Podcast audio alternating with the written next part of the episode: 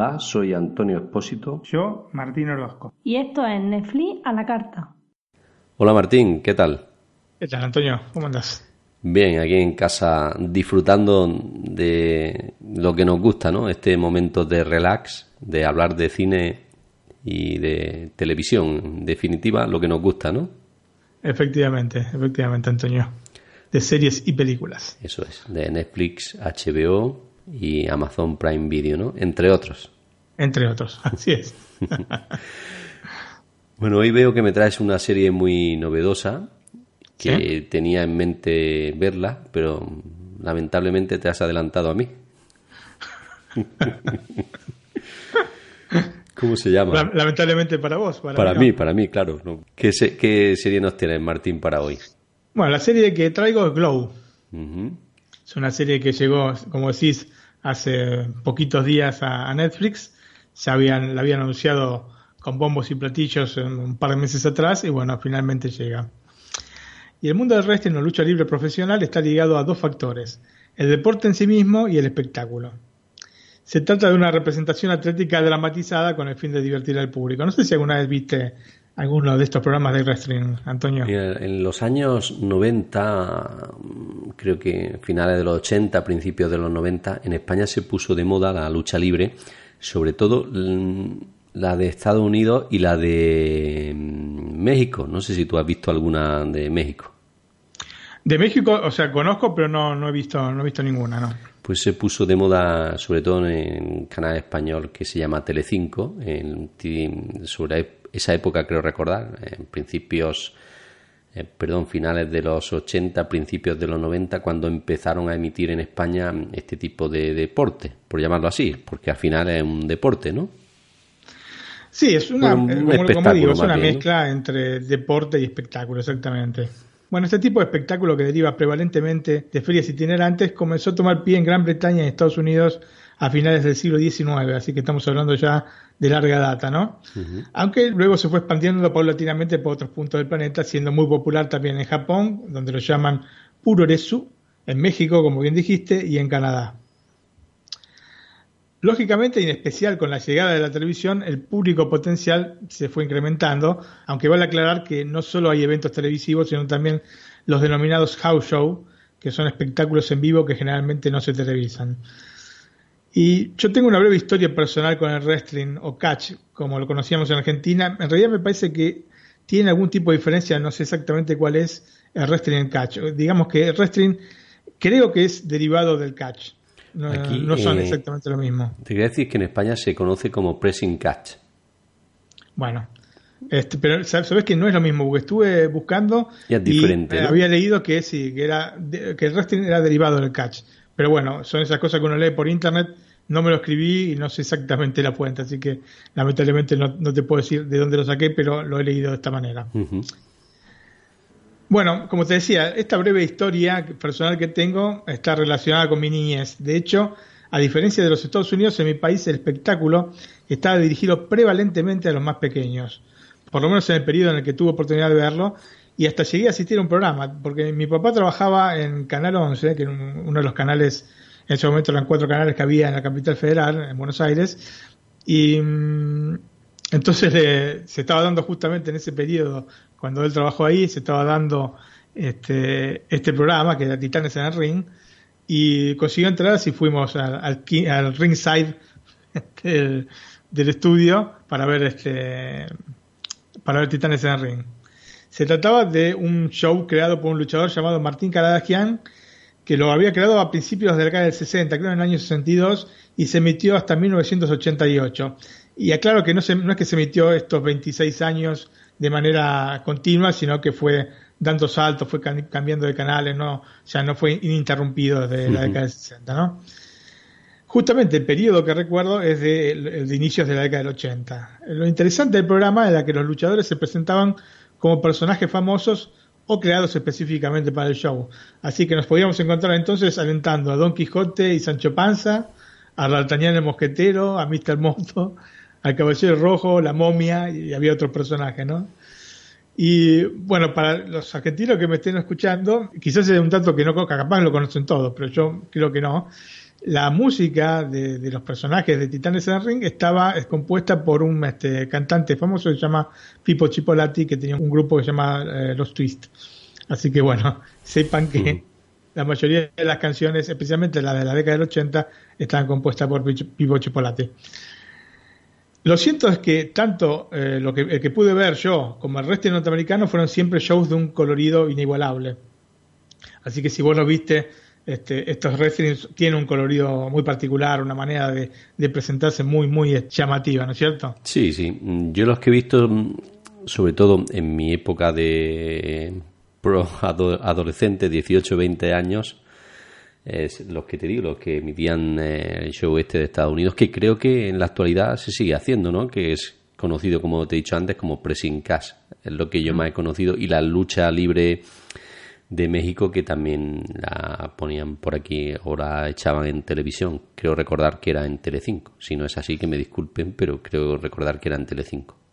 Sí, pero me parece también una asociación española que, que, fomentan este, este deporte y que realizan el deporte. Así que, porque estuve también investigando un poquito y vi que, eh, no te digo que está en súper auge, pero es una actividad que está en, crecimiento, digamos. Y seguramente es una fuente de diversión para grandes y chicos, ¿no? Porque esto es indudable. En el año 1985 va a comenzar el periplo que llevó a David McLean, que era un presentador colaborador de la WWA, que es la World Wrestling Association. Esa promotor. perdón que te interrumpe, esa es la que más o menos se conoce aquí en España. Sí, yo creo que la más conocida, ¿no? Promotor también era y hombre de negocios a la creación de Glow, que significa Gorgeous Ladies of Wrestling, algo así como Magníficas Señoras de la Lucha.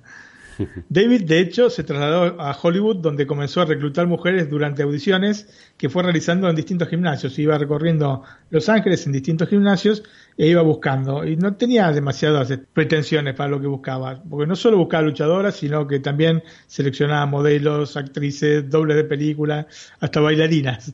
Así que de todo. De todas estas, finalmente eligió a 12 con las cuales comenzó a dar forma a la idea que tenía en su cabeza de este show, ¿no? La intención era la de hacer justamente un episodio piloto para el final de ese año, eh, recordamos 1985. Las luchadoras que en su gran mayoría no tenían idea de lo que era el wrestling, fueron entrenadas por dos luchadores profesionales. Mando Guerrero, que justamente el sobrino, se llama Chavo Guerrero, o Chavo Guerrero Jr., si no me equivoco, eh, es el que entrenó a las actrices en la serie de Netflix. Así que hay esta conexión entre los dos programas, el programa y la serie. Y, y la otra luchadora este, profesional que hacía de, digamos, de entrenadora de, las actrices y luchadoras de, del programa Este Glow era Cynthia Peretti, también conocida como la princesa Jasmine o Jasmine seguramente, porque debía ser en inglés. ¿no? Luego de la formación de, estas aprendices, hicieron el piloto del show que generó bastantes críticas positivas entre los profesionales, el público, las mismas luchadoras que fueron tomándole un poco el gusto a la actividad. Entonces se trasladaron a la única ciudad donde se puede hacer este tipo de espectáculo. Antonio, ¿dónde es? Las Vegas. ¿No? Las Vegas, sí, Las Vegas, Nevada. El programa se comenzó a grabar en 1986 y fue distribuido por la cadena norteamericana INI, que, que significa Independent Network Incorporated. Y el lugar que se utilizó para las dos primeras temporadas, tuvo al final eh, cuatro temporadas el programa, fue el Riviera Hotel de Las Vegas. Glow entonces comenzó a estar en la boca de mucha gente que se mostró entusiasta con el programa. Lógicamente no era por la calidad interpretativa de las protagonistas, ni tampoco por el aspecto deportivo, obviamente, ¿no? Sino por la frescura que aportaban. De hecho, bueno, sabemos que eh, son un poco de actuaciones exageradas las que hacen los luchadores de, de wrestling, ¿no? Totalmente exageradas, ¿no? En algunos casos, ¿no? Exactamente. Entonces, no es que vas a estar buscando una interpretación shakespeariana de alguna manera de los personajes. Y bueno, esta frescura que aportaban las luchadoras generaron empatía inmediatamente con el público que vivía los shows con gran entusiasmo. El programa eh, continuó un par de años más tras la salida de su creador, que repito era David McLean, finalizando en 1990, o sea fueron cuatro años. Los primeros dos con David McLean, dos años sin David McLean.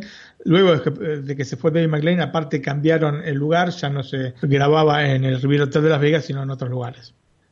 En el año 1991 la compañía fue comprada por Ursula Hayden, quien había sido luchadora justamente de Glow, pero ella se limitó nada más a, digamos, a usar esporádicamente la marca y en algún este que otro show, pero sin reiniciar la actividad de la misma y mucho menos el programa.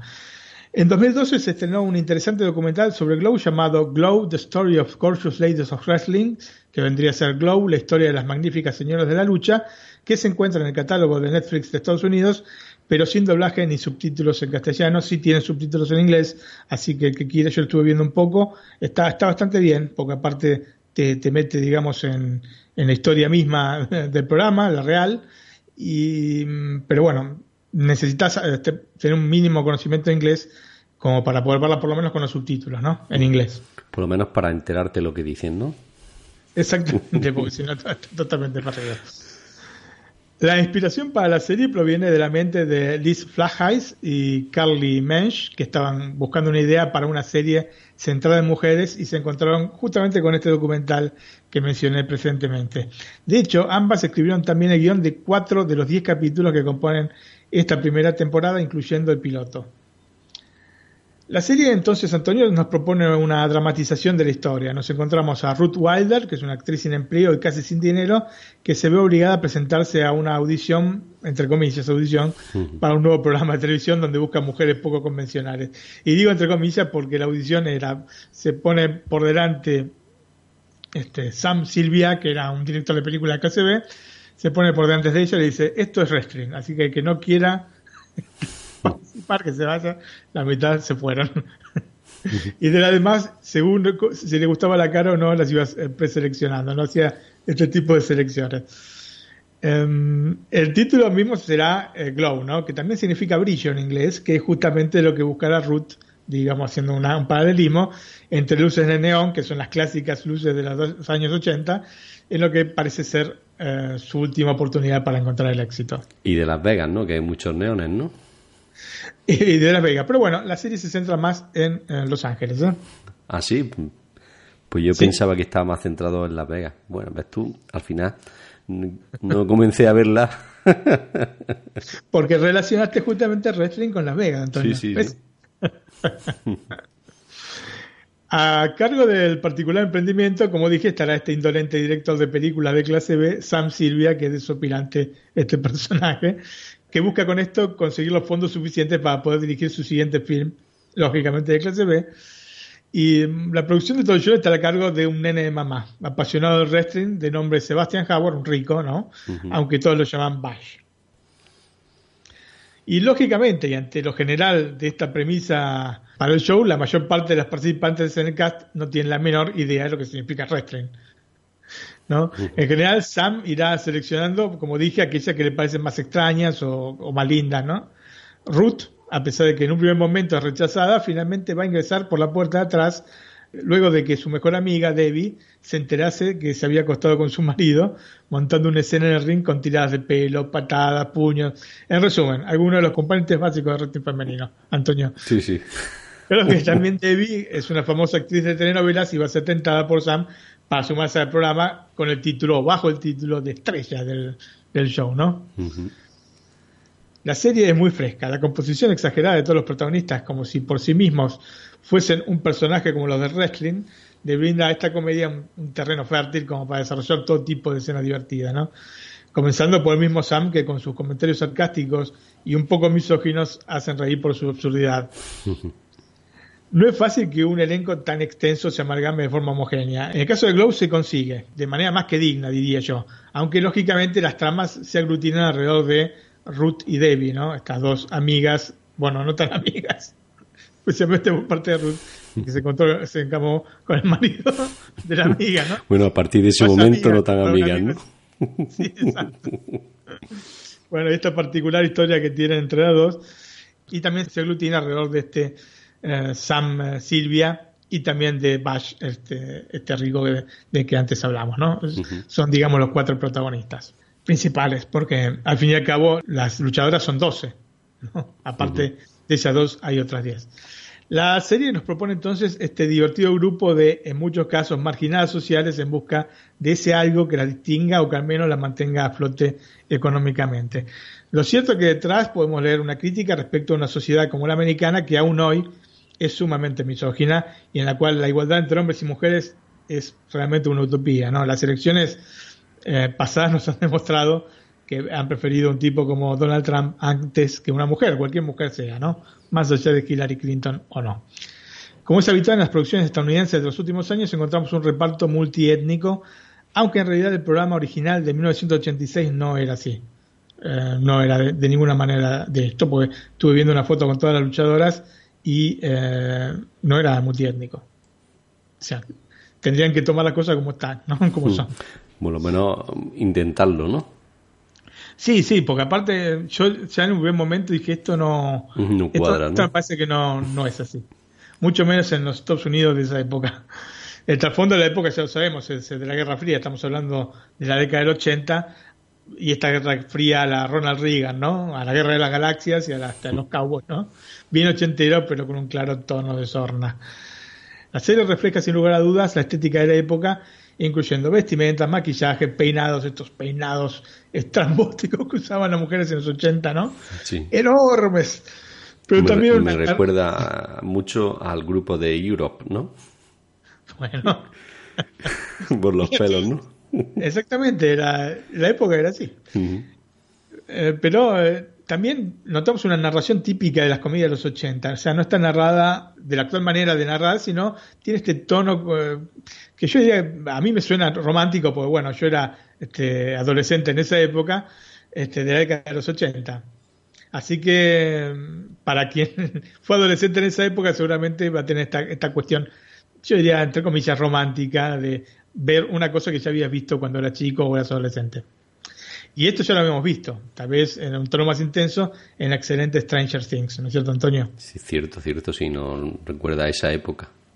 Exacto, con no solo orientarte como, digamos, historia en la década del 80, sino narrártela como si fuese de la década del 80. Ujú. Tienen unos tips, unos parámetros específicos de la época. Entonces, eh, qué mejor homenaje que hacerlo de esa manera. Así que me pareció muy bueno. Um, debemos hacer un apartado especial para la música. Era prácticamente impensable haber dejado pasar una oportunidad de oro como representa Glow sin un soundtrack que reflejase éxitos musicales de los 80, ¿no? Y como era de esperarse, los creadores de la serie no se lo perdieron. Encontramos entonces durante toda la serie muchas canciones populares de la década del 80, como Separate Ways, Worlds Apart del grupo Journey, The Look de Roxette. ¿Te acordás de Roxette, Antonio? Pues claro que sí, sí, sí. Otro ¿Cómo con, no? otro con los pelos así de, bueno, no, no de esa forma, pero sí muy llamativos, ¿no? Se llevaba eso en los años 80, ¿no? Head Over Heels de Tear for Fears y eh, Under Pressure de Queen y David Bowie. Bueno, esto ya es un super mayores, ¿no? Under Pressure. Y estos son algunos de los ejemplos de la colorida banda sonora. Y si querés, escuchamos justamente este tema Under Pressure de Queen y David Bowie, Antonio. Pues sí, eh, una canción muy buena que nos va a, a transportar a esa época, ¿no? Efectivamente. Pues la escuchamos.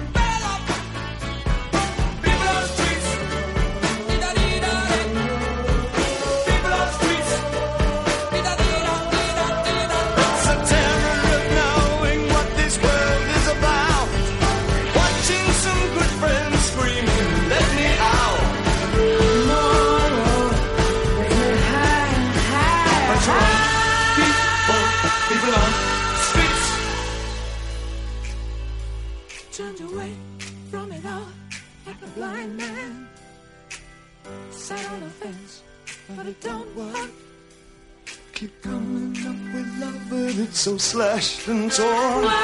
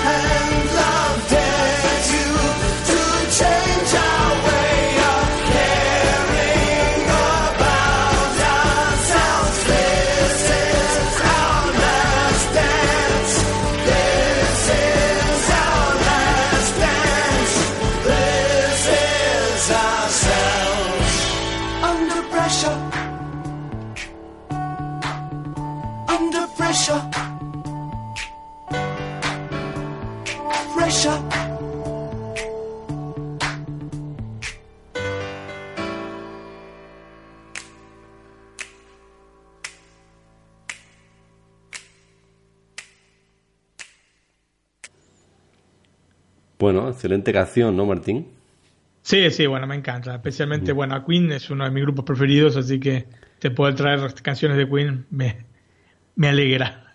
Yo creo que tengo mm, toda la discografía. Bueno, hace mucho que no lo escucho, cierto es, pero la tengo incluso en CDs.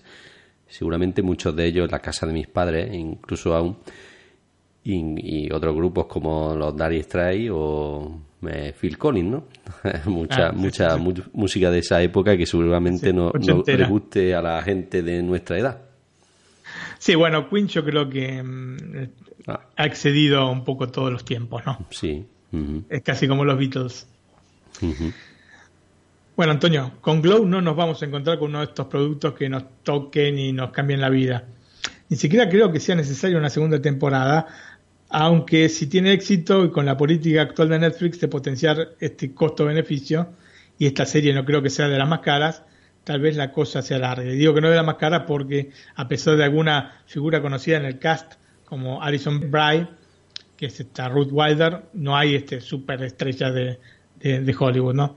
Entonces, este, quizás la alarguen para más temporadas, pero aún así como terminó, tendría un, este, un broche de oro y terminaría bien. No hace falta una segunda temporada como para seguir viendo. ¿eh? Quizás si lo han hecho de esta forma, pues mm, esperen a ver el resultado de la serie, como han hecho con otras. Y si les va bien, pues saquen una segunda temporada. son propensos ahora a hacer los finales de la serie de Netflix, son a dejarlos entreabiertos y entrecerrados, ¿no? Sí. bueno, hay, hay que... entre superabiertos, ¿no? Así es como tienen que hacer ahora, lógicamente, y ha pedido casi brutal de público el final de Sense8, que va a ser una, un capítulo especial de dos horas. La cuestión es que no solo se vive de series trascendentales, volviendo a Glow, y también están estas comedias que nos hacen pasar momentos divertidos frente a la pantalla, y esta es una de ellas sin ningún tipo de dudas. Ya, por las cosas que dije, ¿no? Por este elenco muy grande de actores, porque son todos con personalidades variadas, y bueno, es muy divertido en general. Lo bueno es que si, te plantean este tipo de, serie, lo hagan con algún mensaje. Y por suerte este es el caso de Glow, que si bien no lo presenta con una profundidad absoluta, nos muestra una realidad que, aunque ha mejorado con el paso de los años, encuentra a las mujeres en clara desventaja laboral respecto a los hombres. Y esto no es solamente en los Estados Unidos, y es una cosa que hay que rever, ¿no es cierto? Cierto. Mm, yo no lo, en, en mi empresa no lo vemos así porque ahí se paga igual a los hombres que a las mujeres, aunque sí tiene un, sí tengo que decir que estamos un 95 contra un 5%, ¿no? De trabajadores hombres y mujeres, ¿no? Ese, claro, una desventaja, ¿no? El sueldo sí es el mismo, ¿no? Pero está luego el, otro aspecto. Sí, exactamente. Bueno, la serie está compuesta por 10 capítulos de 37 minutos aproximadamente cada uno y los protagonistas son Alison Bryde, como ya dije antes, como Ruth Wilder, eh, Betty Gilpin como Debbie Egan, Chris Lowell como Bash y Mark Maron como Sam Silvia. Estos son los cuatro protagonistas. Después están todas las otras chicas que forman parte del, eh, de las luchadoras, pero bueno, sería muy largo mencionar a todos. Y la cosa linda es que está presentada en 4K la serie y se ve realmente muy bien, Antonio. Eh, sí, ya con lo que me has dicho tenía ganas de verla. Ahora tengo Está- más. está muy bien. Sí, sí, sí. Lo que no sé si sacaré sacaré tiempo mm, para verla, más que nada porque ya sabes que en el tema de, de, de series estaba un poco limitado. Y yo tengo aquí... Mira, te la puedes ir viendo. Eso, esas series que vos te la puedes ir viendo un capítulo hoy, otro capítulo dentro de dos o tres días. Yo, lógicamente, para poder hacer este, la review con tan poco tiempo, me, me lo tuve que ya tuviste que tomarte un maratón, días, ¿no? Como días, nos tuve ver todo, sí. Así que, bueno, por suerte me acompañó mi mujer, así que no estaba solo en la empresa, en la difícil empresa, digamos. Pero sí, pero igualmente la, la pasé muy bien. Sinceramente, eh, me, me divirtió mucho, me reí. Y este, es bueno tener este tipo de series, no tener que estar todo con todas series sesudas, de estar pensando por qué esto, por qué lo otro. ¿no es? Te divertís y listo, te divertís con las cosas que dicen, te divertís con las cosas que pasan. Hay mucho humor físico, lógicamente, en una serie que trata de wrestling no puede no haber humor físico y bueno, lo hay, así que bueno, me pareció una propuesta de las más interesantes dentro de lo que es comedia de, de Netflix. Bueno, yo ahora, te- ahora he empezado, hace un par de días empecé la de Black Leaks, que te dije que estaba muy bien, realmente está bien, eh, la recomendaré cuando la termine. El único problema es que ya te comenté que eran bastantes capítulos, tres series de bastantes capítulos y tardaré algunas semanas, más que nada porque la estoy viendo con mi mujer, a ella también le gusta mucho. Y entonces pues la vamos viendo los dos. Y aquí ya es más difícil de compaginar, pero la recomendaré porque es una serie interesante, por lo menos los capítulos que he visto, al igual que la que voy a recomendar. Me decidí a recomendarla precisamente porque vi un par de capítulos y me pareció sumamente interesante la serie. Dije, uy, esta es de, la- de las pocas que estoy viendo últimamente que me gusta, aunque bueno, como veremos ahora, no todo lo que empieza bien acaba igual. Efectivamente. Pero tiene dos temporadas, haberla liquidado en dos temporadas, Dios santo, ¿eh? Sí, sí, pero más por lo que te digo, porque mm, son cosas que pasan. Cuando uno empieza a dar tumbos de un lado para otro, pues a los espectadores pues nos, nos desconcierta un poco. Y eso que es lo que ha sucedido en este caso. Bueno, sin dar más adelanto, la serie que yo tengo es Helix. No sé si la has visto, Martín. Supongo que no. No, no, no. Pues eh, como sabemos, el canal norteamericano Sci-Fi está especializado en géneros para la ciencia ficción, la fantasía y el terror, ¿no? Luego están los resultados, ¿no? Mejores o peores, depende de la aceptación especialmente del público, ¿no? Y una de las últimas series de este género, y que en Estados Unidos ha funcionado muy bien en su primera temporada, es Helix, y que cuenta la historia de un grupo de científicos que realizan una investigación de un virus en el Ártico, ¿no? Una historia bastante común en, en algunas series, ¿no? Sí. Como digo, la y primera... películas también. Y en películas también, sí, sí. Eh, la primera temporada tiene 13 capítulos eh, y van simulando un día eh, cada uno en la estación del Ártico. Desde el momento en que los tres científicos del, Centro de Control y Prevención de Enfermedades, con Bill Campbell como jefe de equipo, llegan a la base.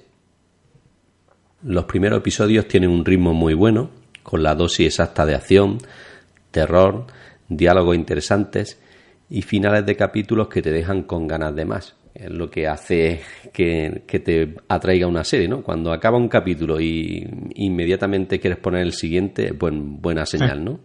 Que ves que va pasando el relojito te dice 10, 9, hoy vos te quedas ahí esperando. Me pregunto, me pregunto yo que qué tendrán los pasillos largos y los trajes para el control de plagas que siempre enganchan, ¿no, Martín? No sé, pero podrás decir vos que te engancha mucho más que a mí. ¿No? ¿A ti no, no te sucede eso cuando ves una serie así con unos pasillos, sobre todo las películas de terror, unos pasillos muy largos, ¿no? No necesariamente, no. Bueno, en mi, en mi caso me pasa esto, no sé, será un tema particular mío. Luego nos no dirán los oyentes a ver si es mío o a alguien más le sucede. Ay, capaz que estoy yo estoy totalmente loco, Antonio, que no me gustan este tipo de cosas. No, no es que no me gustan, no, no porque lo tengan enseguida me voy a enganchar, ¿entendés? Bueno, digamos que las actuaciones son correctas y se agrandan con la presencia de Bill Campbell y su forma de hablar susurrando, ¿no?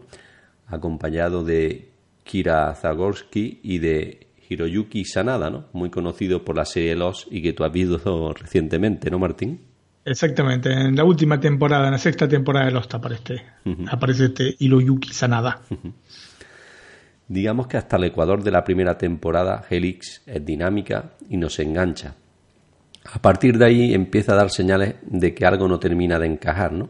Deja demasiados cabos sueltos, eh, demasiados detalles sin explicar y empiezan a aparecer personajes menos creíbles y que realmente te hacen pensar que no pintan nada, ¿no?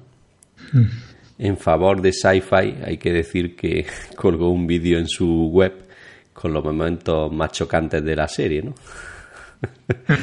o sea que esto ya... Pero eso, ¿lo hicieron para atraer al público o, qué? Supongo, que- su- supongo que esto sucedió en Estados Unidos porque allí sabes que la gente interactúa mucho por las redes sociales, ¿no? Sí.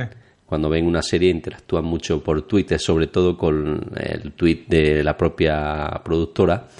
Y entonces pues le llegarían muchos comentarios de gente, ¿no? De, pero bueno, ¿esto por qué lo ponen aquí? Que no tiene sentido, ¿no? Y la gente, y supongo que Sci-Fi pues se decidió, decidió acoger esos momentos de la primera temporada y ponerlo en un vídeo, ¿no? En la propia web.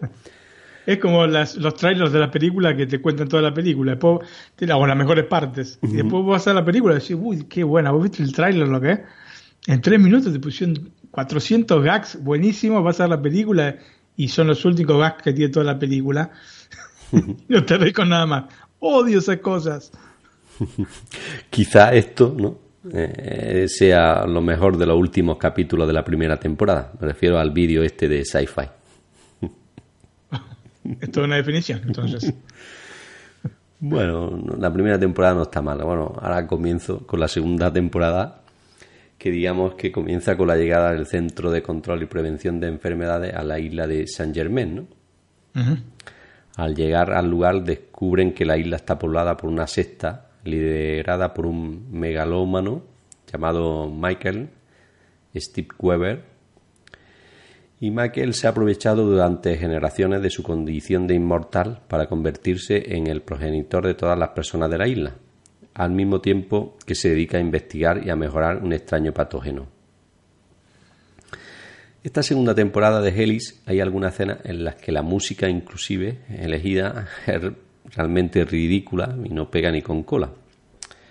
Esto lo digo yo a tema personal, quizá cuando alguien la vea, pues si le gusta la música, opine diferente a mí. ¿no? Dicen, ah, pero ¿qué está diciendo? Pues si la música es genial. Su- suele pasar estas cosas, ¿no? Algunas veces.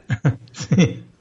No, lo que pasa es que son todas cosas, cuestiones de gusto. Una cosa que quizás a vos no te guste, a otro le parezca una genialidad por parte de la, de- del director de la película o, de- o de- en este caso de la serie. Así que bueno, son siempre cuestiones de gusto, ¿no? En, Sí, fin, sí. en definitiva es todo cuestión de gusto. Esa- exactamente. Quizá yo, yo me decidí a ver la serie a recomendarla principalmente, por ya te digo, por los primeros capítulos, porque me iba sorprendiendo. mm, da- daba dosis ahí de terror, de acción, ¿no? Que yo decía, "Mu- muy interesante. Y luego en lo último aparecían personajes y decías, pero bueno, ¿y por cómo viene, cómo aparece este aquí, ¿no? ¿Qué sentido tiene que aparezca este personaje aquí? Pero bueno, mm, supongo que se le acabaría el argumento de la serie y empe- empezaron a meter cosas para alargarla. Sí, Como, efectivamente, ¿no? Como decía, la música elegida para la segunda temporada, particularmente a mí me parece ridícula y que no pega ni con cola, ¿no? Queda claro que Helix eh, se ha acabado por convertir en una serie que no se toma demasiado en serio a sí misma, ¿no? Y después de una primera temporada bastante decente, esta segunda no me acaba de convencer. Me gustó el planteamiento que, que- que mencionaste de estos 13 capítulos que eran 13 días distintos. 13 días así eh, consecutivos, ¿no? Exactamente. En la segunda temporada eh, pasa igual Y ahora cuando te explique, porque creo que estaba enfocada a más de, dos temporadas, tres, cuatro, incluso cinco, pero la cortaron, te, te diré ahora un dato. Por lo que yo pienso esto. Aquí es donde cobra importancia la frase del principio, ¿no? Todo depende de la aceptación del público, ¿no? Y en este caso le damos a Helix el visto bueno como serie desengrasante, un tanto loca en el desenlace de la primera temporada. Hubiese preferido una temporada única con un final cerrado y no la locura hacia la que pretenden o pretendían dirigir los guionistas, ¿no? Sí. Digamos que cuando Helix ha querido ser buena, lo ha sido. Cuando se ha olvidado de creerlo, se ha regodeado demasiado en sorprender y en giros fantásticos que me han desenganchado, pero pese a todo la aceptamos. Eso sí, la segunda temporada mejor empezarla, pero no os aseguro que la terminéis. Quizá por eso Sci-Fi ha cancelado la tercera temporada de Helix, por lo que el episodio 26 será el último que se pueda ver de la serie. Aunque vista la segunda temporada, creo que tenían pensado, como he dicho, tener, hacer una tercera, una cuarta, una quinta, pero bueno, visto cómo iba la segunda, visto cómo iba la segunda, mejor que la hayan cancelado. Digo esto porque eh, cuando empieza el capítulo dice, te sale un banner que dice día 1, día 2, ¿no? Van pasando los capítulos, te pone día 2, ¿no? Y, la, y, la, segunda temporada, pues aparece un banner que te pone día 10.580, ¿no?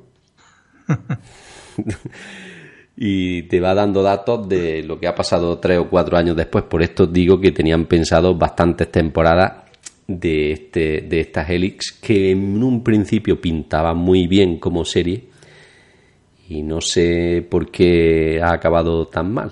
No sé, los guionistas no habrán tenido sus mejores días.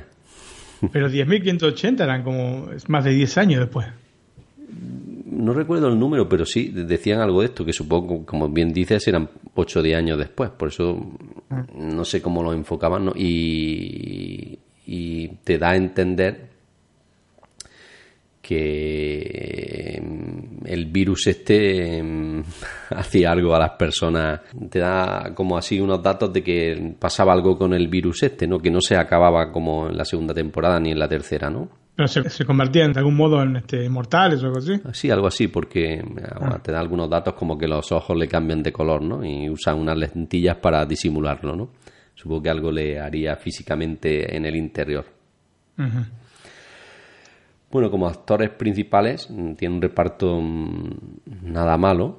Digamos que tiene a Bill Campbell como Dr. Ala Farragut, Hiroyushi Sanada como Dr. Hiroshi Hatake, Jordan Hayes como doctora Sarah Jordan, Kira Zagosky como doctora Julia Walker, Mark Gunning como mayor Sergio Ballesteros. Estos son los actores principales y algunos más, pero bueno, los que más veremos sobre todo en la primera temporada son estos. Bueno, Martín, una serie que a mí me empezó a gustar, mm, por eso decidí verla, terminarla y recomendarla. Te noto, te noto desilusionado. A audiencia, sobre todo por la segunda, quizás por la segunda temporada, pero bueno, esto es un tema particular que luego quizá el que la vea a lo mejor le guste. A mí no, los giros estos que hacen en las series de que van saliendo personajes que no tienen sentido, ¿no? Y que te dice, bueno, ¿y este de dónde sale, no? No me hacen mucha gracia. Quizá, sí, lo raro que sea en la segunda temporada y no, no teniendo tantos capítulos. Porque al fin y al cabo, 13 capítulos para la primera, 13 capítulos para la segunda. No es que si se hicieron 50, 60 capítulos tuvieron que empezar a buscar nuevos personajes. Pero ya te digo, no, pasa en la segunda, que pasa ya en la primera a partir del sexto, séptimo capítulo, que ya empiezan a salir cosas raras que dices, bueno, esto no. Si estamos hablando del Ártico y de un virus, ¿a qué viene a hablar de un familiar directo, no? En fin, pero bueno. Son, es a tema particular, como digo, y el quizá el que lo vea aparte mía, pues no le desentone estas cosas, incluso le guste. Ya te digo que empieza muy bien y que el final, bueno, no está mal. Y si lo hubieran dejado una temporada, la hubiera recomendado mucho más. Pese a esto, no es, no es mala serie para verla. Sobre todo la primera temporada. La segunda temporada ya depende de los gustos de cada uno. Muy bien, muy bien. Bueno, como película recomendada, me trae una que fue muy sonada en las críticas, ¿no? Es una película, Antonio, de 1997 que encontramos en HBO, en HBO España. Em, espero que también esté en HBO de Latinoamérica. Y si no está, gente la, se la alquilan, la buscan, porque es una, una película este, que ya tiene sus añitos, ¿no es cierto? 30 años, cumple justo. Yo digo que es muy, muy sonada porque... Perdón, 20 años. Sí, 20 años. Yo creo que digo que es muy sonada porque mm, yo recuerdo que se comentó mucho porque fue el primer striptease de hombre en la tele, en película exclusivamente para eso. ¿Puede ser o no? Eh, sí, sí y no, digamos, no se ve nada. Bueno, me refiero a striptease mm, el- a lo que enfoca la película. Evidentemente luego no se ve no se ven los atributos, por decirlo así. Pero fue muy comentada en ese sentido, por lo menos en España. Yo recuerdo que se comentó mucho por, por eso. Mira, la, la película básicamente es una crítica social, más allá de que está tomada con humorismo y de que tenemos este, todo este trasfondo de striptease, eh, es una crítica social y yo creo que por ese lado un poco es el éxito que ha tenido la película porque te muestra una realidad que estamos viviendo hoy en día que es, es de la desocupación, ¿no es cierto? Así que, este, y esto no es solamente en Inglaterra, sino es en- en- en todo el mundo. Entonces, tomado con est- este, este tipo de, de- de humor británico, de sorna, em, digamos, tuvo un éxito justamente por esto, por esta combinación de hechos, ¿no? Humor con una crítica social bastante acertada. Cierto, cierto. Yo recuerdo que la, la vi, la he visto, no sé si una o dos veces, pero la última hace ya bastante años. Y es cierto que eh, me gustó bastante, está entretenida y mm, es bueno recordar estas películas que te gustan en, un primer momento porque luego mm, percibes detalles que no ves en la primera visión. Es una película que si hubiese sido, eh, si hubiese salido em, un año antes o un año después, hubiese cosechado un montón más de premios porque justo sería el momento en que estaba Titanic y Mejor Imposible. Entonces, eh, especialmente en los Oscars no se pudo llevar casi ningún premio. Bueno, pero pese a eso sí se llevó, en la música creo que fue. Se llevó sin la música, pero igualmente se llevó un Oscar porque, digamos, ese año sabemos que arrasó Titanic y después Mejor Imposible se llevó los premios, eh, digamos, de, de actores más importantes. Se llevó Mejor Actor, se llevó Mejor Actriz y me llevó Mejor Guión. Así que, lógicamente, no obtuvo este reconocimiento a nivel premios por, por estos dos colosos que tenía, digamos, ese mismo año. Haciendo un símil con el fútbol, en una liga donde está el Madrid y el Barcelona, quedas tercero, no está nada mal, ¿no? exactamente, exactamente. Aparte, bueno, los premios son, son premios y lo que importa es el recuerdo en la gente. Y bueno, yo siempre la recuerdo esta película, la tengo, la tuve en DVD, la tengo en Blu-ray, es una, una película que me encanta. La película nos ubica en la ciudad de Sheffield, que se encuentra en el centro norte de Inglaterra, en la región llamada Yorkshire. En realidad está en el South Yorkshire, eh, Sheffield, que en la década del 70 fue un próspero polo dedicado en especial al acero. De hecho, el director Peter Cattaneo nos presenta un corto de época que nos muestra la expansión económica de esta ciudad de más de medio millón de habitantes, que en realidad está extraído de un documental de más de una hora, filmado en 1972, y cuyo nombre original era City on the Move. De hecho, Peter Cattaneo extrajo partes del, del documental, porque un documental, este, como te dije, largo, de más de una hora, y el- la voz en off que se oye el documental es la del mismo Peter Cattaneo. ¿No es cierto? El documental, te repito, se llama City on the Move, que reflejaba esta Sheffield, digamos, próspera, ¿no? Y luego sacaron en una versión en DVD, editada en 2008, y al que le cambiaron el nombre por The Real Monty, justamente jugando un poco con las palabras, ¿no? Es un juego de palabras con el título de la película, se llama Full Monty, no sé si lo habíamos dicho. O este, Todo Nada, así la conocimos en Argentina. En España fue Full Monty, en Argentina soy muy dado a cambiar los nombres, ¿no? A traducirlos, ¿no? No, hay de, mira, hay de todo. Eh, hay películas que están tal cual y otras películas que, que están cambiadas, como, como sucede también en España. ¿Cómo el sí? título original, igualmente en inglés, es The Full Monty, pero bueno, cambia poco. Em, la producción, este, y esto es un tanto bastante curioso, para poder este, obtener este, este documental y utilizarlo al inicio de la película, le pagaron la friolera de 400 libras esterlinas a los eh, detentores de derecho de autor de- del producto de este documental, así que después se han querido arrancar los pelos cuando vieron que la película recaudó más de 250 millones de dólares, ¿no? Evidentemente, como ha dicho, se estarán tirando de los pelos todos, ¿no? Sí, exactamente. La cuestión es que luego de ver esta prosperidad alcanzada en la década del 70, el film pasa a los despojos que quedaron de una otrora ciudad pujante, fruto de las políticas económicas de la Dama de Hierro, que fue la primera ministra inglesa desde el año 79 al 90, y nos estamos refiriendo lógicamente a Margaret Thatcher, ¿no? Hay muchas películas, especialmente eh, tuvo un conflicto muy grande este, Thatcher con, con los mineros. Con los de los sindicatos de mineros. Con los trabajadores en general, ¿no? Exacto, entre, entre los trabajadores este, de la minería y, y fue pero sangrienta la cosa. ¿eh? La cuestión es que, bueno, Inglaterra quedó, quedó como quedó. Ahora, digamos, el- la visión que tenemos en este momento del Reino Unido es muy distinta a la que había inclusive en la década del 90. Ujú. Así, en esta fábrica abandonada nos vamos a encontrar a Gus y Dave, que son dos ex trabajadores metalúrgicos desocupados que están llevándose una viga de acero de, de justamente este galpón, ¿no? Nos acompaña el hijo de Gus, Nathan. Lo cierto es que este pequeño atraco no les va a salir del todo bien y volviendo a la casa empapados, ya van a ver por qué, pasan por delante de un club de striptease masculino. Bueno, allí Dave confiesa que su esposa asiste a este tipo de espectáculos. Gus entonces quiere tomar cartas en el asunto, se enoja, se mete en el local y lo que va a ver lo va a dejar pasmado, Antonio. Bueno, ¿Y a quién no lo dejaría pasmado? pues en mi caso no me haría Y no mucha me gracia. refiero al striptease, ¿eh? me refiero a otra cosa. Digo que en mi caso no me haría mucha gracia que mi mujer me dijera que iba a ir a ver un striptease, pero bueno. No, no, a mí tampoco, una cuestión de básica de celo, ¿no? Pero bueno, Sí, sí.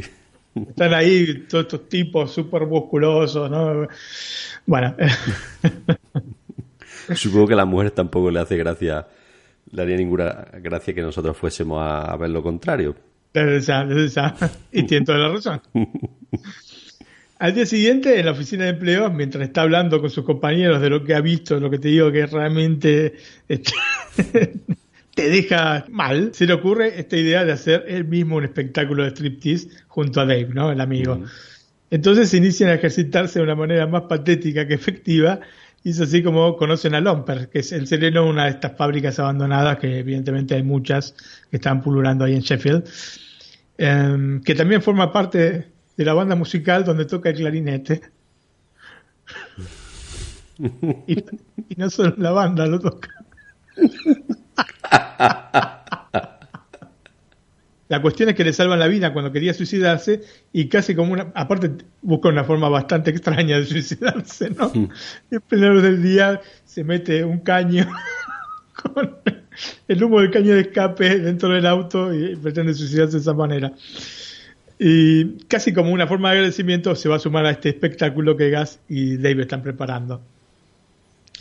Buscando aprender algún movimiento de danza, porque son realmente terriblemente duros, los tres, eh, más el hijo de Gas, van a ir hasta, se van a filtrar en unas academias de baile, donde descubren que su antiguo capataz baila junto a su mujer y, y baila bastante bien.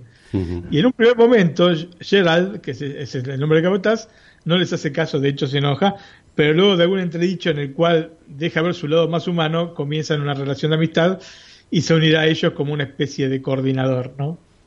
Haciendo también de capataz, pero para el striptease. Y para completar el grupo, harán finalmente un casting desopilante, donde reclutarán a Barrington Horse, ese que caballo, Barrington Caballo, Mitchell y a Guy, ¿no? ¿Y por qué le dicen caballo? La cuestión es que yo no sé si es por una cuestión de un presupuesto limitado que tenía la película o porque realmente la trama es así, pero ven a tres personas. Viste que generalmente cuando hacen estos castings en las películas, o, o, este, o por ejemplo, paralelamente, eh, te explico, cuando se tiene que probar este, una mujer distintos vestidos y ve que se prueban 500 vestidos. Bueno, cuando hacen los castings, ves a 10.000 tipos que están ahí haciendo el casting, ¿no es cierto? Pero acá se ven a tres. Quiere decir que a, su pedido de, gente para, para, para, hacer striptease, tres personas nada más se presentaron. De los cuales aparte tomaron a dos.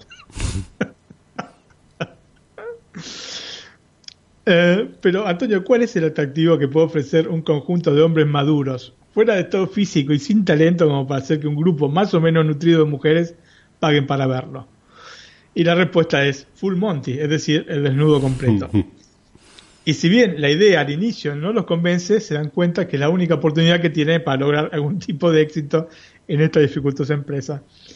Es así que los seis improbables sex symbols se lanzan un hilarante entrenamiento para conseguir crear un espectáculo tomando como, como musa inspiradora la película Flash Dance de 1984. No sé si Sí, sí. También hace unos años que la vi, pero sí que la vi, sí. Como ves, es una película sumamente divertida, ¿no? Lo cierto es que a partir de este objetivo, un grupo de hombres con poco más en común que el hecho de estar todos sin trabajo o con empleos precarios, este, genera una amistad que irá más allá de desnudarse frente al público femenino. La película nos presenta seis hombres con seis actitudes diferentes pero icónicas respecto a la falta de empleo. Lo cierto es que el modo en el que está estructurada la sociedad hace que los hombres que se encuentran ante una situación de este tipo se sientan absolutamente fuera de contexto, desvalidos y acomplejados. Esto es así y esto es así en cualquier país en el que te encuentres. ¿no? Sí, sí. Eh, justamente estas seis actitudes que tienen cada uno de los personajes conforman seis subtramas, de las cuales tres se desarrollan abarcando más tiempo y las otras quedan latentes. Esto, por un lado, lógicamente agiliza la película, pero hubiese sido interesante desarrollarlas, aunque de manera breve, por lo menos para mí, ¿no? Eh, ver un poco más de estos otros tres personajes que me hubiese gustado saber un poco más, especialmente de Horst. Lo cierto, Antonio, es que Full Monty nos plantea desde la comedia una realidad social que es cada vez más acuciante. No importa si te encontrás en el Reino Unido, en España, en Italia, en Argentina, en cualquier lugar en cualquier lugar desde donde nos estén escuchando, este, la cuestión va a ser más o menos parecida, ¿no? Y es cada vez más difícil que quien pierda un empleo, especialmente si no es sumamente especializado y con determinada edad aparte, encuentre uno en un corto lapso de tiempo. se le pueden dar mucho tiempo entre un trabajo y otro. Esto obviamente obliga a la gente a tomar cualquier empleo, aunque con ello pierda su dignidad lo que genera una cadena de frustraciones de la cual es muy difícil poder ligarse. Entonces encontramos, sí, la cuestión del striptease, sí, la cuestión divertida, pero sí este, la crítica social a una sociedad que no este, está protegiendo a la gente que, que, la integra, ¿no es cierto? Sí, a los trabajadores. efectivamente. Sabemos que los seguros de, de, trabajo, los que te paga el Estado, son unos pocos meses. No es esto una cosa digamos, hasta que consigas tu trabajo, ¿no es cierto? Así que es complicada, es complicada la cosa y bueno, es muy bueno que lo planteen. Y cuando se plantea desde el humor aparte, las cosas llegan más, como habíamos dicho con la película Doctor Strange Love. Cuando planteas una, este, una idea a partir del humor, es mucho más probable que llegue a una mayor cantidad de gente. Y en este sentido, Full Monty da absolutamente en el blanco. La película está acompañada por una banda sonora realmente muy sólida. Tanto es así que en el año 2000 se produjo un musical para Broadway, que de hecho este, lo tuvieron hasta el año 2013, no en Broadway, pero sí, digamos, de manera itinerante alrededor del mundo. Estuvo este, seguramente en París, estuvo en otros lugares, no solamente en Broadway, ¿no? Eh, en Londres, ya. Mm, creo recordar que en España también he visto publicidad de esto. Sí, sí, acá en Italia también, ¿eh? ha, sido, ha sido muy popular, muy popular. Con este, siempre el logo con los hombrecitos, no sé si te acuerdas cuando empieza la película aparecen unos hombrecitos, que el director mismo que los había dijo que los había sacado de los eh, hombrecitos que están en los baños. ¿Cierto? Son seis hombrecitos así que son el gráfico que encontramos en, en los baños. Los temas que componen esta, esta banda sonora que es realmente espectacular son, por ejemplo, Hot Stuff de Donna Summer, You Sexy Thing de Hot Chocolate, y hasta podemos encontrar en la parte final You Can Leave Your Head Down en la versión de Tom Jones, entre otras, ¿no? Porque hay más, más, más canciones. A esto se le suma la música compuesta por Anne Dudley, que de hecho, como bien dijiste al inicio de este comentario sobre Full Monty, se llevó el Oscar de ese año por esta banda sonora. Y si querés, oímos esta eh, canción, este track, You Can Leave Your Head Down, en su versión de Tom Jones la gente quizás este, la recuerde por esta película y también por la película Nueve Semanas y Media, aunque en Nueve Semanas y Media, este, que es la película de, con Mickey Rourke y Kim Basinger, la canción la cantaba Joe Cocker. Pero bueno, la que vamos a escuchar es la, la versión de Tom Jones, que es la versión que aparece en la película Full Monty. Bueno, pues la escuchamos.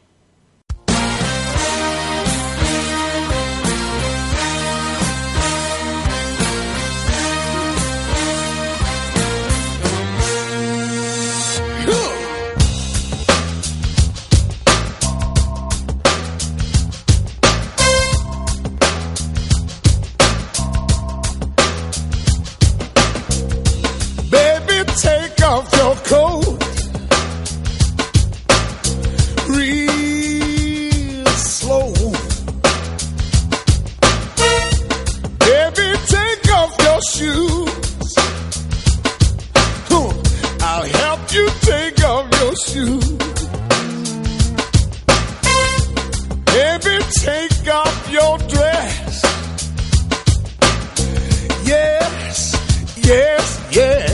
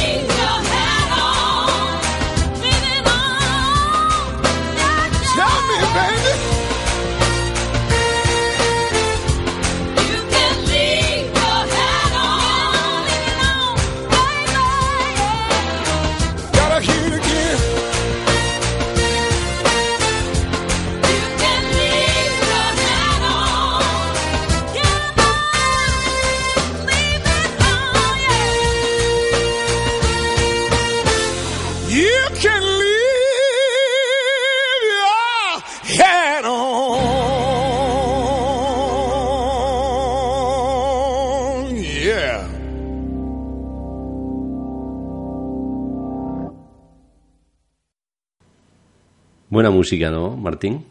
Exactamente, Antonio.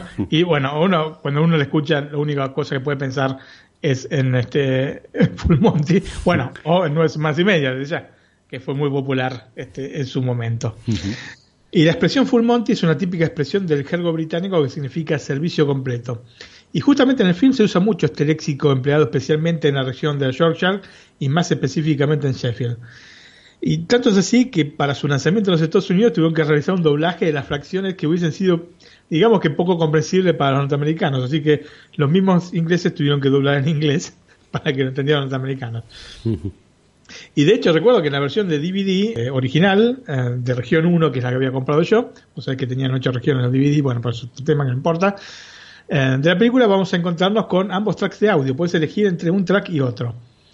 Si usted quiere saber si es un track o, el otro, este, si están hablando en el inglés de Sheffield o en un inglés más genérico, basta con ver una escena en la que Gerald este, le dice a, estos amigos que tiene, a estos compañeros, que en ese momento no son amigos porque justamente están discutiendo, les dice que este, la mujer está gastando con su fucking Berkeley Card. Y Berkeley es un banco inglés muy conocido. Y la Berkeley Card puede ser una Visa, puede ser una Mastercard, pero bueno, lo que pasa es que ellos lo llaman Berkeley Card, pero los norteamericanos tienen la menor idea como nosotros de que, era Berkeley Card, ¿no? Eh, así que en la versión para Estados Unidos, en vez de decir en la fucking Berkeley Card, dicen la fucking Mastercard. Así que cuando vean que están peleando y habla de que la mujer está gastando dinero que no tiene con la fucking Mastercard o Berkeley van a saber si se trata de la versión original, digamos, hablada con el dialecto de Sheffield o la versión, eh, no tanto dialecto sino léxico, o con la versión este, norteamericana hecha para los norteamericanos. La película tuvo un presupuesto exiguo de 3 millones y medio de dólares, lo que obligó al director Peter Catania a estar muy atento, a no despilfarrar el dinero y a producir una película compacta, de hecho es una película de una hora y media. De todas maneras, los directivos de Fox Searchlight, que son los que se encargaron de la distribución internacional, le pidieron al director británico un agregado que tuvo que firmar meses después del fin del rodaje. Así que tuvo que convocar a los seis actores protagonistas y hacerlos este, firmar esta parte, que es el tramo eh, del partido de fútbol que hacen en los montes, que son los montes que dan a la ciudad de Sheffield. Y ellos están ahí jugando al fútbol. Bueno, esto es un agregado hecho meses después, y el objetivo que buscaba Fox eh, era demostrar que entre los protagonistas se había alcanzado una relación de amistad, un feeling especial. Yo creo que tranquilamente puedes quitar la parte porque ni agrega ni saca las cosas, ya con otros con otras escenas de la película vas notando que se ha formado un grupo real de, amistad. Pero bueno, la quisieron agregar eso, le ponen un poco de música y quedó así. Otro punto controversial fue el de la relación homosexual entre Lomper y Guy, cosa que no fue bien vista por los ojos del público americano que se la vieron en, eh, en avant premier anticipadamente, ¿no? O sea que muchas veces hacen, muchas veces, todas las veces hacen una presentación de la película. Antes, yo creo que ahora las hacen con gente que va directamente a ver esta presentación especial. Pero antes capaz que estás en el cine y bueno, decía, bueno, hoy vamos a, en vez de la película que vinieron a ver, le vamos a, este, a pasar este, lo que el viento se llevó, ponele, cierto?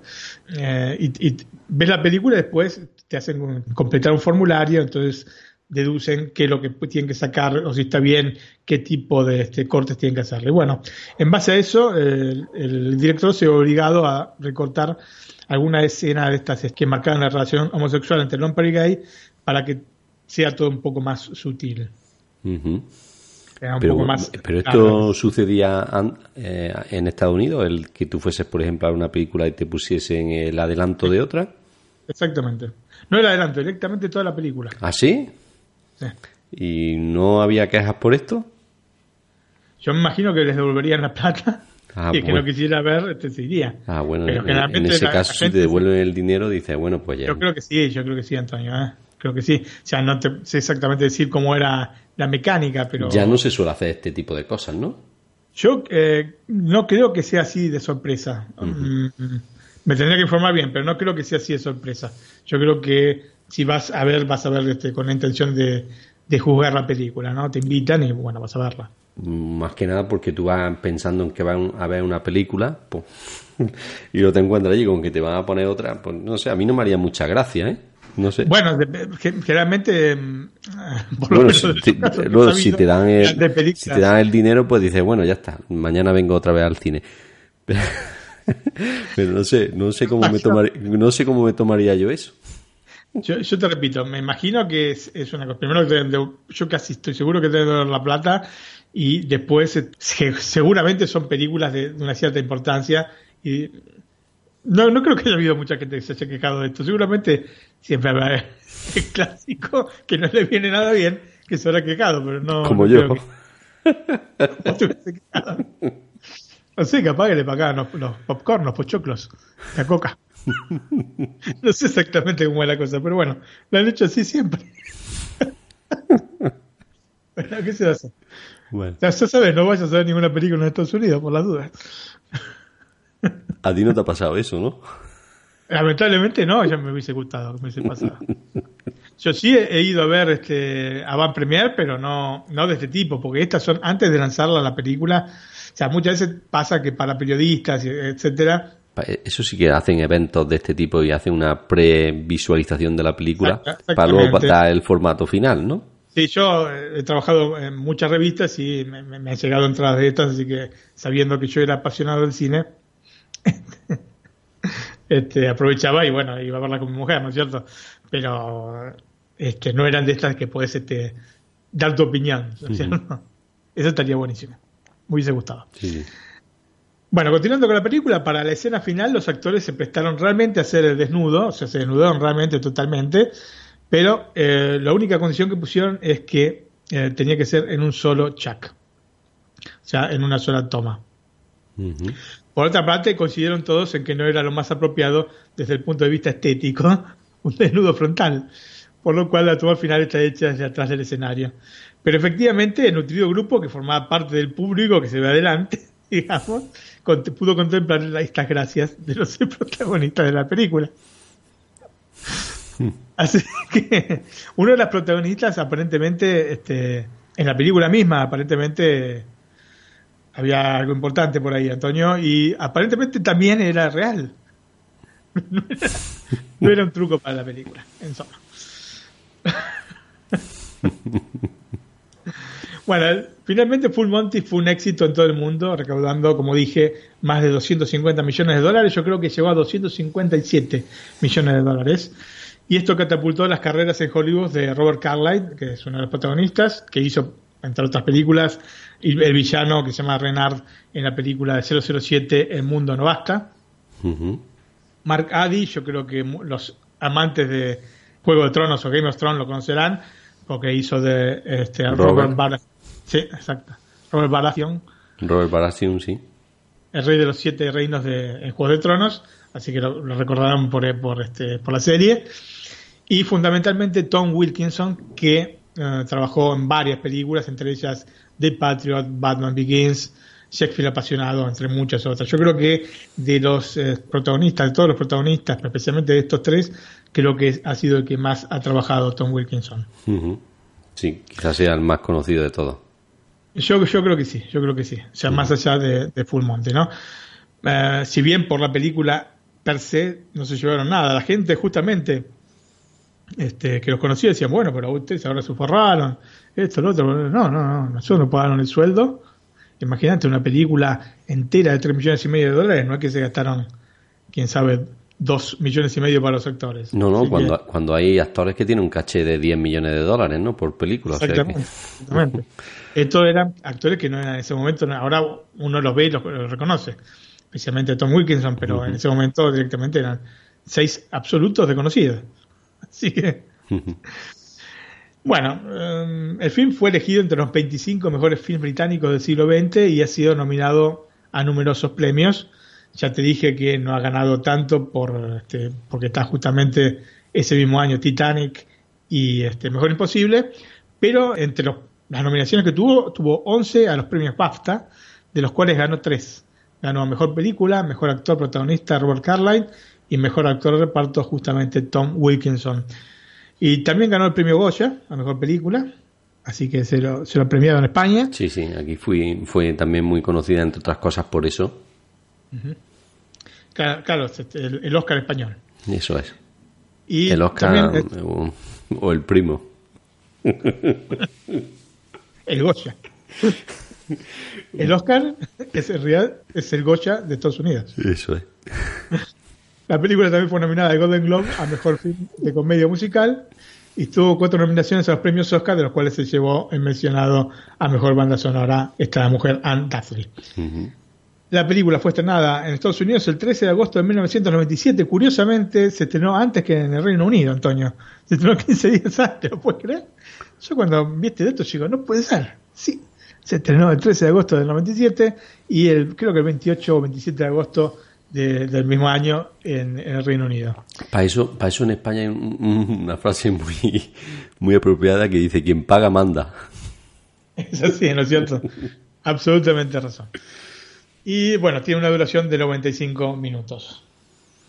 Bueno, Así que bueno, es una película, es una joyita este, del cine, eh, del cine de comedia, una comedia que te deja pensando, que te muestra una realidad social que es terrible, que la- todos este, la estamos viviendo en nuestros países y así que eh, a 20 años vista de la película no ha perdido, pero ni siquiera un poco de su actualidad y lamentablemente. Nos gustaría este, que, que fuese distinta la situación, pero es así, ¿no es cierto? es cierto. Y aparte también hace momentos que también te hace reír, ¿no? Es muy divertida. Es, efectivamente, es una comedia brillante, brillante, Antonio. Tiene realmente. Bueno, o sea que muchas veces todas las cosas que están relacionadas con el sexo tienen éxito. Yo siempre digo esto, se lo dije a mi hija en el podcast pasado, es así. Y cuando está tocado de manera tan bien como en Full Monty, realmente es una delicia. Cierto, yo la vi hace bastantes años y me gustó mucho. No estaba, sobre todo si la ves en esta época, también te hace vivir la época actual, ¿no? Y mm, se vea con mucho más sentido que entonces, porque creo recordar que cuando salió la película ya sabía, ya estaba finalizando la crisis y estábamos, en el- por lo menos en, en en España, en 97, 98, es cuando empezó el boom inmobiliario Y estábamos en tema de trabajo bastante bien en esos años. Así ves, Antonio, los ingleses están adelantados en todo, hasta en esto. Les llegó la crisis antes. no, no, bueno, es una broma, pero realmente eh, toca a todos. Mm. No hay nadie que se salve. Y ahora estamos en una importante, porque pasan y pasan los años y no levanta la cosa. Bueno, y lamentablemente, seguramente alguien que no escuche, pues lo estará pasando mal. Desde aquí le damos mucho ánimo y nada. Pero bueno, son cic- ciclos que pasan y que mm, evidentemente a todos nos empeora la vida y nos eh, vuelve a mejorar en este aspecto. Sí, digamos que cada vez más una montaña rusa. Eso vida. es. Bueno, pues dejamos la película Full Monty, muy recomendable, eh, muy divertida y que nos entretendrá durante una hora y media, ¿no? ¿Qué dura, Martín? Sí, sí, 95 minutos. Y ahora vamos con la escena de la semana, que hoy nos trae otra, otra película memorable, ¿no? Sí. No, no me acusen de, obsesi- de obsesionado o obsesivo con esta cosa, pero bueno. La semana pasada traje la música de, de final de película de Blade Runner y hoy traigo una escena de Blade Runner. Así que. El replicante Roy Batty le acaba de salvar la vida a su cazador, el Blade Runner Deckard. Y luego va a comenzar un monólogo que es parte viva de la historia del cine, Antonio. Y quien no ha escuchado en alguna ocasión este monólogo que hace este Nexus 6 a, el Blade Runner Deckard. Así que si querés lo escuchamos. Sí, una frase muy comentada y que casi todos hemos escuchado en algún momento, incluso en, en programas de televisión. Absolutamente, es una digamos una escena que es pero de culto. Dentro de una película de culto, la escena de culto de la película es esta. Bueno, no decimos nada más y lo escuchamos. Yo he visto cosas que vosotros no creeríais. Atacar naves en llamas más allá de Orión. He visto rayos de brillar en la oscuridad cerca de la puerta de Tannhausen.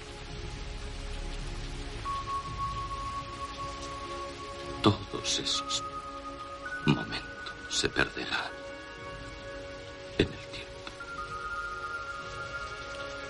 Como lágrimas en la lluvia. Es hora de morir.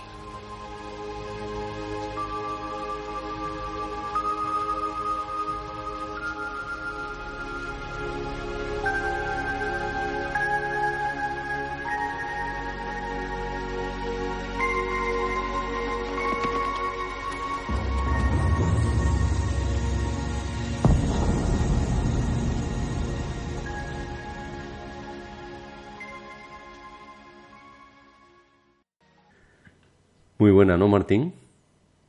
Sí, muy buena dentro de una película ya que es excelente de por sí. Así que si tienen oportunidad de verla, lamentablemente no está en, ninguna de las plataformas que yo conozca, por lo menos de, streaming. Si tienen oportunidad de verla Blade Runner, antes de ver la nueva Blade Runner de 2049, mejor este, una ojeada a esta, ¿no? Bueno, y de la nueva, ¿qué esperanzas tienes? Ya que hemos tocado este tema. Y como te dije la semana pasada, no te- el- los trailers me gustan, me gustan, pero del dicho al hecho hay mucho trecho. Así que no me quiero te desbalancear. Yo te dije, hubiese preferido nada. Pero bueno, en este en esta circunstancia que ya va a ver sí o sí, tendremos que ir a verla para, para ver, para hacer un análisis. Bueno, aquí yo no recuerdo cuándo la vi, pero creo sé que debutó por el verano del 82 en España, me parece. Sí, la película es de 1982, efectivamente. Yo recuerdo que fue por verano, pero yo me parece que la vi bastante después, ¿eh? puede ser rondando el 90 o el 89, así que la vi bastante años después. Es una película que aparte tiene muchos, este, muchas versiones, porque está la versión original, la versión de corte de lector, la versión que sacó después para el DVD, la versión que sacó para el Blu-ray, o sea, tiene un montonazo de, versiones y yo creo que tocó demasiado. Era suficiente con el corte de lector como para este, terminar, finiquitar este, los, los retoques. Me parece que si yo en general soy una persona que no a mí este, el, el autor tiene todo el derecho de cambiar como quiera la obra. Pero yo creo que en este caso Ridley Scott, eh, digamos, tocó demasiado. Tocó tanto que al final la última vez que tocó dijo, es la última vez que toco. Lo que pasa es que nadie se lo creyó. Pero la la película realmente es excelente, excelente. Bueno, yo de estas cosas de las segundas partes en este sentido, digo, un- me hago parecido a como un grupo de música de los años 90 que se han separado y resulta que 20 o 30 años después se juntan ya con canas y empiezan a cantar las mismas canciones que hace 30 años. A mí no me hace mu- mucha gracia eso, la verdad, ¿no? Porque tenía en la mente un concepto de grupo que al verlo 30 años después dice, bueno, esto no, no le pega nada, ¿no? Por las personas, ¿no? Por, porque uno se hace mayor, no le pega nada a la música. No sé si eh, puede ser, servir esto para las películas. Sí, sí, sí, coincido. Yo creo que hay tiempo para hacer las segundas partes de las películas y los tiempos están, este, tienen que ser vecinos a los de la primera película. Es lo mismo que ha pasado con casi todas las que ha trabajado Harrison Ford. Dios Sí, sí. santo, este hombre. O sea, Indiana Jones la tendrían que haber se- seguido filmando si querían continuar. Si no querían, podían dejarla en la tercera película, pero digamos, eh, seguidas. ¿no es cierto? La primera fue en el 81, después 85, después 89. O sea, el normal hubiese sido en el 93, ¿no es cierto? Bueno, no. Después la siguiente la hicieron en el 2008. Ya no le pegaba mucho. Exacto. Entonces, este es un poco que lo mismo con. Blade Runner es del año 82, o sea que imagínate cuántos años han pasado, son más de 30 años, 35 años, y no tiene mucho sentido para mí. ¿Entendés? Porque aparte, el mismo director dice que quiere seguir haciendo más. Este Ridley Scott no, no- no es un niño, ¿eh? Ujú. ¿Entendés? es una persona ya mayor, tiene este 80 años o cerca de 80 años. O sea que estar este, siguiendo con, con- con el tema, o sea, ya pasó, ya pasó. Yo- Pero bueno, Lo puedo entender eh, en el sentido de que lo que quiere hacer es enganchar a los jóvenes adolescentes de hoy en día con esta película, pues supongo que hay mucha gente de 17, 18 o 20 años que no la han visto. Y es lo que pretenda, no sé. Ehm, sí. Mm, a ver. No sé si será acertado o equivocado, pero quizás esto es lo que haya pensado. No, Bueno, no, no, tu razonamiento es justo. Lo que pasa es que yo eh, llega un punto en que ya no. Sí, nosotros, nosotros quizás lo vemos desde otra perspectiva, es como te he dicho, lo de los grupos de música.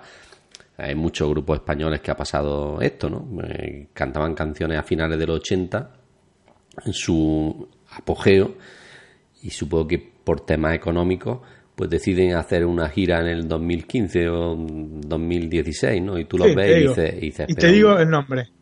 Eh, XXX, el nombre de la. Y no es por, por película porno, ¿eh?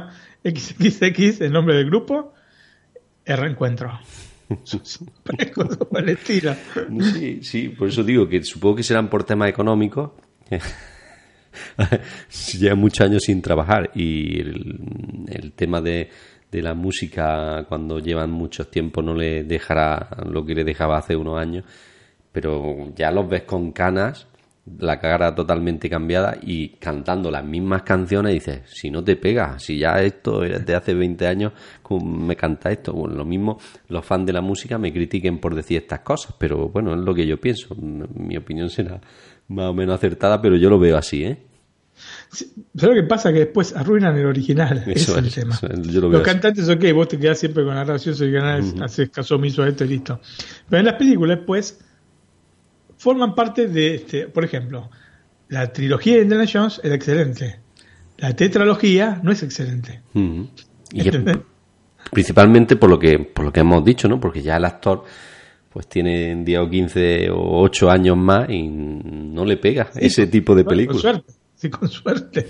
Con suerte, porque te repito, este, Harrison Ford tiene 35 años más de cuando hizo. Está bien, no es el protagonista de la nueva película, pero está el personaje. Entonces, eh, en, el- en tu, en, tu, en tu cabeza, en tu este, imaginario, digamos, hay algo que, no- que no va. Entonces, preferible, yo qué sé, no hacerlas, no tocar estas obras, ¿no es cierto? Bueno, el director lo ha pensado así y yo mm, lo que le se lo veo en este sentido, ¿no? De que gente adolescente de 15 a 25 años no la hayan visto, Blade Runner, y decida, pues, ofrecerle otras otra versión diferente a la que nosotros hemos vivido, ¿no? Sí. Bueno, No verem- coincido. veremos no coincido con el director, pero bueno. Yo tampoco coincido, pero bueno, es por darle una explicación. Sí, sí, sí. Vere- veremos eh, en los próximos meses si es acertado o no. Yo eh, esp- espero que sí, pero ya te digo, me, me gustan los trailers, pero bueno, los trailers en dos minutos.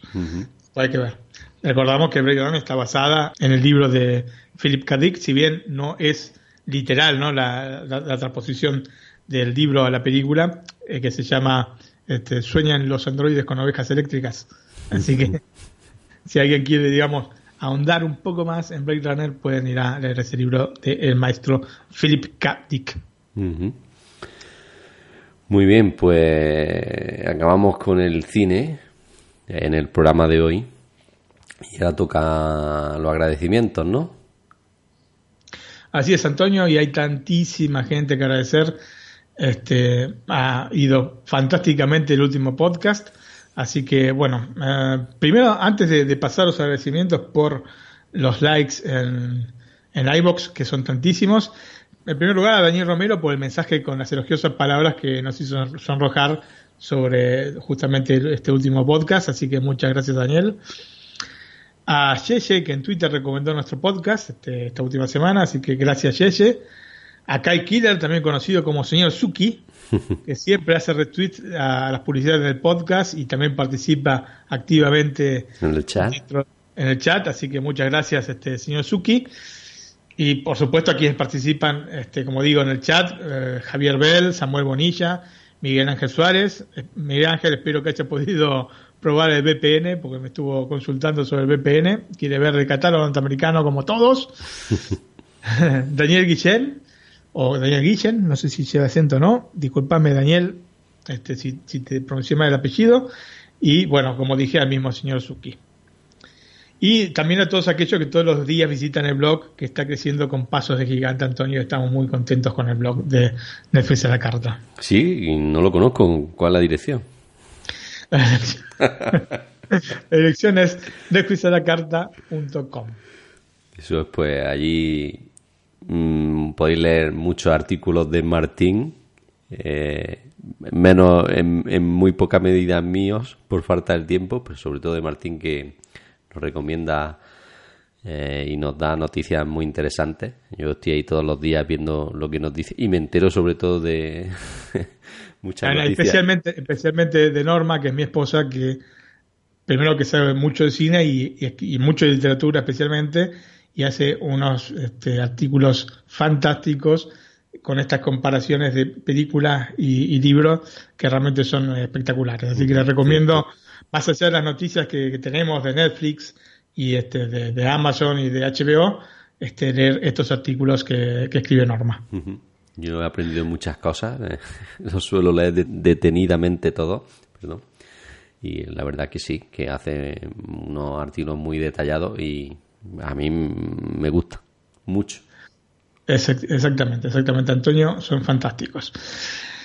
Um, entonces, si querés, pasamos a, agradecerlos por los likes, por los me gusta que nos han dejado uh -huh. en iBox y voy a tener que tomar aire porque son tantos.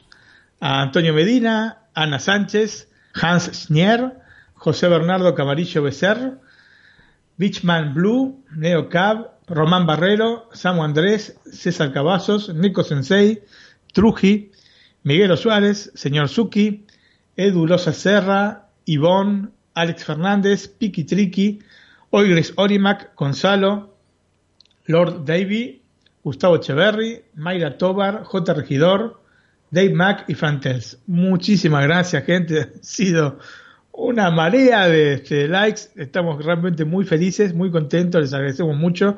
Este, como siempre decimos, son estas cosas que nos motivan a seguir este, haciendo el programa. Así que bueno, gracias mil. Muchísimas gracias a todos. Esta semana ha sido muy importante y nada, esperemos que semana tras semana nos den esta alegría a nuestros oyentes. Así es, Antonio, así es. Bueno, también te quería preguntar, porque también tenemos un email, ¿no? Para que la gente nos recomiende y nos haga sugerencias, ¿no? O nos, pre o nos pregunte dudas también, ¿no? Es uno de los canales, el otro es este, el chat de Telegram, pero para poder entrar al chat de Telegram nos tienen que solicitar eh, la invitación por vía mail o vía Twitter, ¿no? Desde ya. Pero el mail es nac.iosmac.es. Uh -huh. N-A-C arroba iosmac.es. Y también pues les recomiendo que nos sigan por Twitter, por Facebook, por Instagram, que también Martín nos, nos muestra muchas imágenes de películas, ¿no? Interesantes. Sí, relacionadas con las temáticas tratadas en la semana. Eso es. Así que también nos podéis seguir por estas redes sociales, que también es de agradecer. Desde ya, desde ya. Bueno, pues como hacemos últimamente, para finalizar el podcast, tenemos una, por decirlo así, la música de la semana, ¿no? Es así, es así que se llama Antonio. ¿Y qué se te ha ocurrido para esta semana, Martín? Bueno, es eh, una canción que está dentro de la película que se llama The Lovely. La película es un musical que trata sobre la vida de Cole Porter y su esposa Linda. Cole Porter ha sido un músico norteamericano extraordinario del siglo XX y que ha hecho una cantidad de musicales eh, asombrosa y todos de gran calidad. Lógicamente, la música adaptada pertenece a estos musicales y canciones del compositor, ¿no? La música adaptada para la película. Eh, la versión de la popular canción Begin the Begin, que es parte del musical Jubilee de 1935, para la película, para mí es la mejor este, versión que oí, porque me he puesto así en una cuestión casi fetichista, Antonio, a repasar, pues me pasa con esas cosas. Me gusta una canción, una película, entonces, a ver, otras versiones hay, y capaz que estoy media hora escuchando distintas versiones de la misma canción. y te puedo asegurar que esta canción que canta para la película Sheryl Crow eh, es la mejor que escuché. Es una, este, adaptación realmente fantástica de esta Begin de Begin y nos vamos con esta canción entonces, Antonio. Pues nos despedimos de nuestros oyentes. Eh, un abrazo, amigos. Un abrazo grande, muchas gracias y nos vemos este, en una semana. Bueno, nos vemos, nos oímos, ¿no? Nos oímos y ahora escuchamos eh, a Sherry Crow, ¿no? Sherry Crow con Begin the Begin de Cole Porter. Chao. Chao. Mm-hmm.